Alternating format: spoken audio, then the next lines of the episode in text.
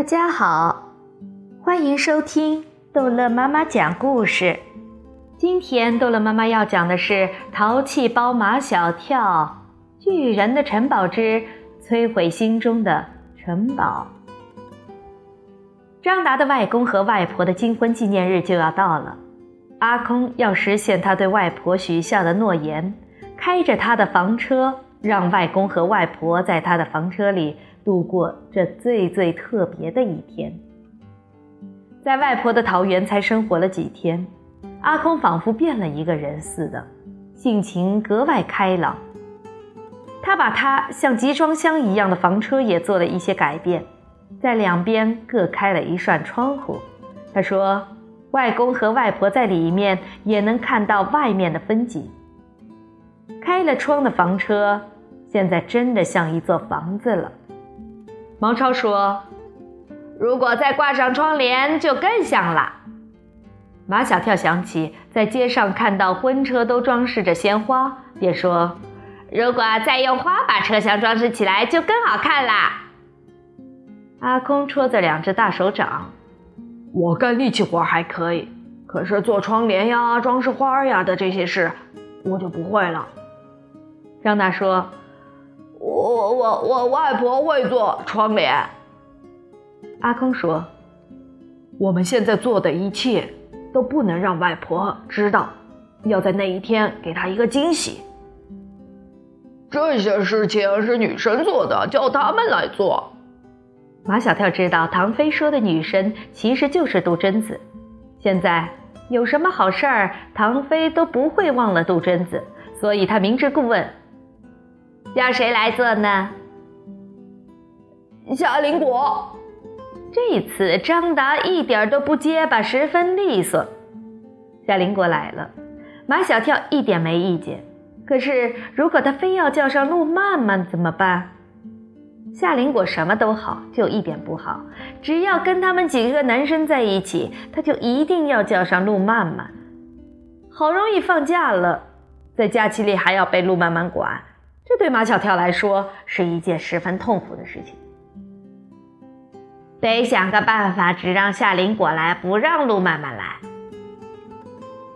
马小跳，你好男不与女斗，你宰相肚里能撑船，就放陆曼曼一马吧。顺着毛超的话，唐飞终于说出了他想要说的话。就是多一个人多一份力量，关键的时刻我们要团结所有能团结的力量。比如，我们再叫上杜真子。我不同意。马小跳，你怎么老跟女的过不去？你是不是有问题啊？你才有问题呢！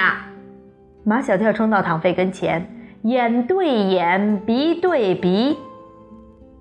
你有什么事情都要叫上杜真子，她又不是你的表妹，你。眼看着又要打起来，阿空把他俩分开，说了一句让马小跳垂头丧气、让唐飞扬眉吐气的话：“杜真子又是那个做土豆沙拉的女孩子吗？挺可爱的，叫她来吧。”一回到家里，唐飞就给杜真子打电话：“杜真子，你知道什么是金婚吗？”没想到杜真子不仅知道什么是金婚，还访问唐飞，问他知不知道什么是钻石婚。唐飞不知道什么是钻石婚，但他知道钻石比金子贵，金婚是五十年，那么钻石婚会不会是金婚的两倍，一百年？钻石婚就是结婚一百年。唐飞闷错了。结婚六十年是钻石婚，结婚七十年就是金刚钻石婚了。银婚呢？唐飞不知道什么是银婚，但他知道银子没有金子贵。会不会是金婚的一半，二十五年？银婚就是结婚二十五年。这一次，唐飞蒙对了。纸婚呢？唐飞闷不出来了。我告诉你吧，结婚一年是指婚。唐飞，你还这么小，就想这些问题？不是我，是张达的外公外婆。绕了半天，这才绕到正题上。唐飞给杜真子打电话，唐飞的爸爸和妈妈都竖起耳朵听，因为有一些字眼很敏感，比如“婚”。后来审问了半天，才弄清了事情的来龙去脉，马上给司机小王打电话，叫他向花店订购九百九十九朵玫瑰，白的、粉的、黄的、红的都要订最好的，送给张达的外公和外婆。这太反常了。唐飞的爸爸虽然是个大富翁，可他从来不乱花一分钱，何况他根本就不认识张达的外公和外婆，为什么要送这么贵重的玫瑰花？五十年啊，太不容易了，令人羡慕啊！唐飞的爸爸感慨万千，感慨万千的还有马小跳的爸爸妈妈。如果我们到了那一天，你说我们怎么庆祝？马天笑先生还在想，马小跳已经替他们想出来了。到了那一天，你们再重新举行一次婚礼。为什么？因为你们的婚礼我没有看见，那时根本就没有你，所以你们要在金婚那天重新举行一次婚礼。我想看到那时，我都老了。穿婚纱也不好看了，在我眼里，你永远是最好看、最好看的妈妈。马小跳的妈妈又被感动得一塌糊涂。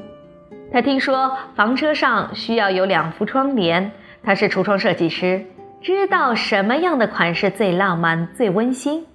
她做了两副白色轻纱双帘，有褶皱的幔，边上缀着蕾丝花边。作为金婚礼物送给张达的外公和外婆。提前一天，夏林果、陆曼曼和杜真子去把阿空的房车装扮起来。唐飞爸爸送的九百九十九朵玫瑰，都用透明胶粘在了车上，在车头上用玫瑰拼了“金婚”两个大字。马小跳妈妈。送的轻纱窗帘也挂在了房车新开的两个窗口上，一边挂一幅。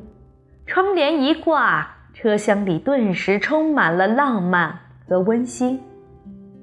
张达的爸爸妈妈送给外婆一件雪白的婚纱，送给外公一件黑色的礼服。金婚纪念日那天，杜真子和陆曼曼为外婆换上了婚纱，夏林果。还为外婆化了妆。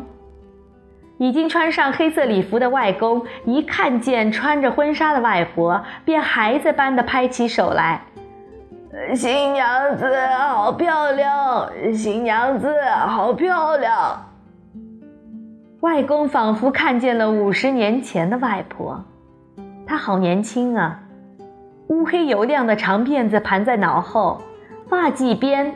插了一圈粉红色的桃花老头子，我们结婚去。外婆挽着外公的手上了阿空的房车，用玫瑰花装扮的花车向城里驶去。一路上吸引了多少人羡慕的目光啊！每个人都在心里说：“如果我有这一天。”不是每个人都能有这一天的，能够有这一天的人是世界上最最幸福、最最幸福的人。花车经过高尔夫球场，马小跳他们都想再去看看阿空原来住的地方。那座像城堡一样的房子已经不在了，正如现在阿空不会再把自己封闭起来，他心中的城堡也像那座如城堡一样的房子，被。摧毁了。那座房子本来就是汽车城专门为阿空建造的，阿空走了，房子也被拆掉了。如果不是地里的土豆发芽，已经长出了厚厚的毛茸茸的绿叶，很难想象这里曾经发生过的故事。一个巨人和几个孩子的故事，就是这几个孩子用真、用善、用爱。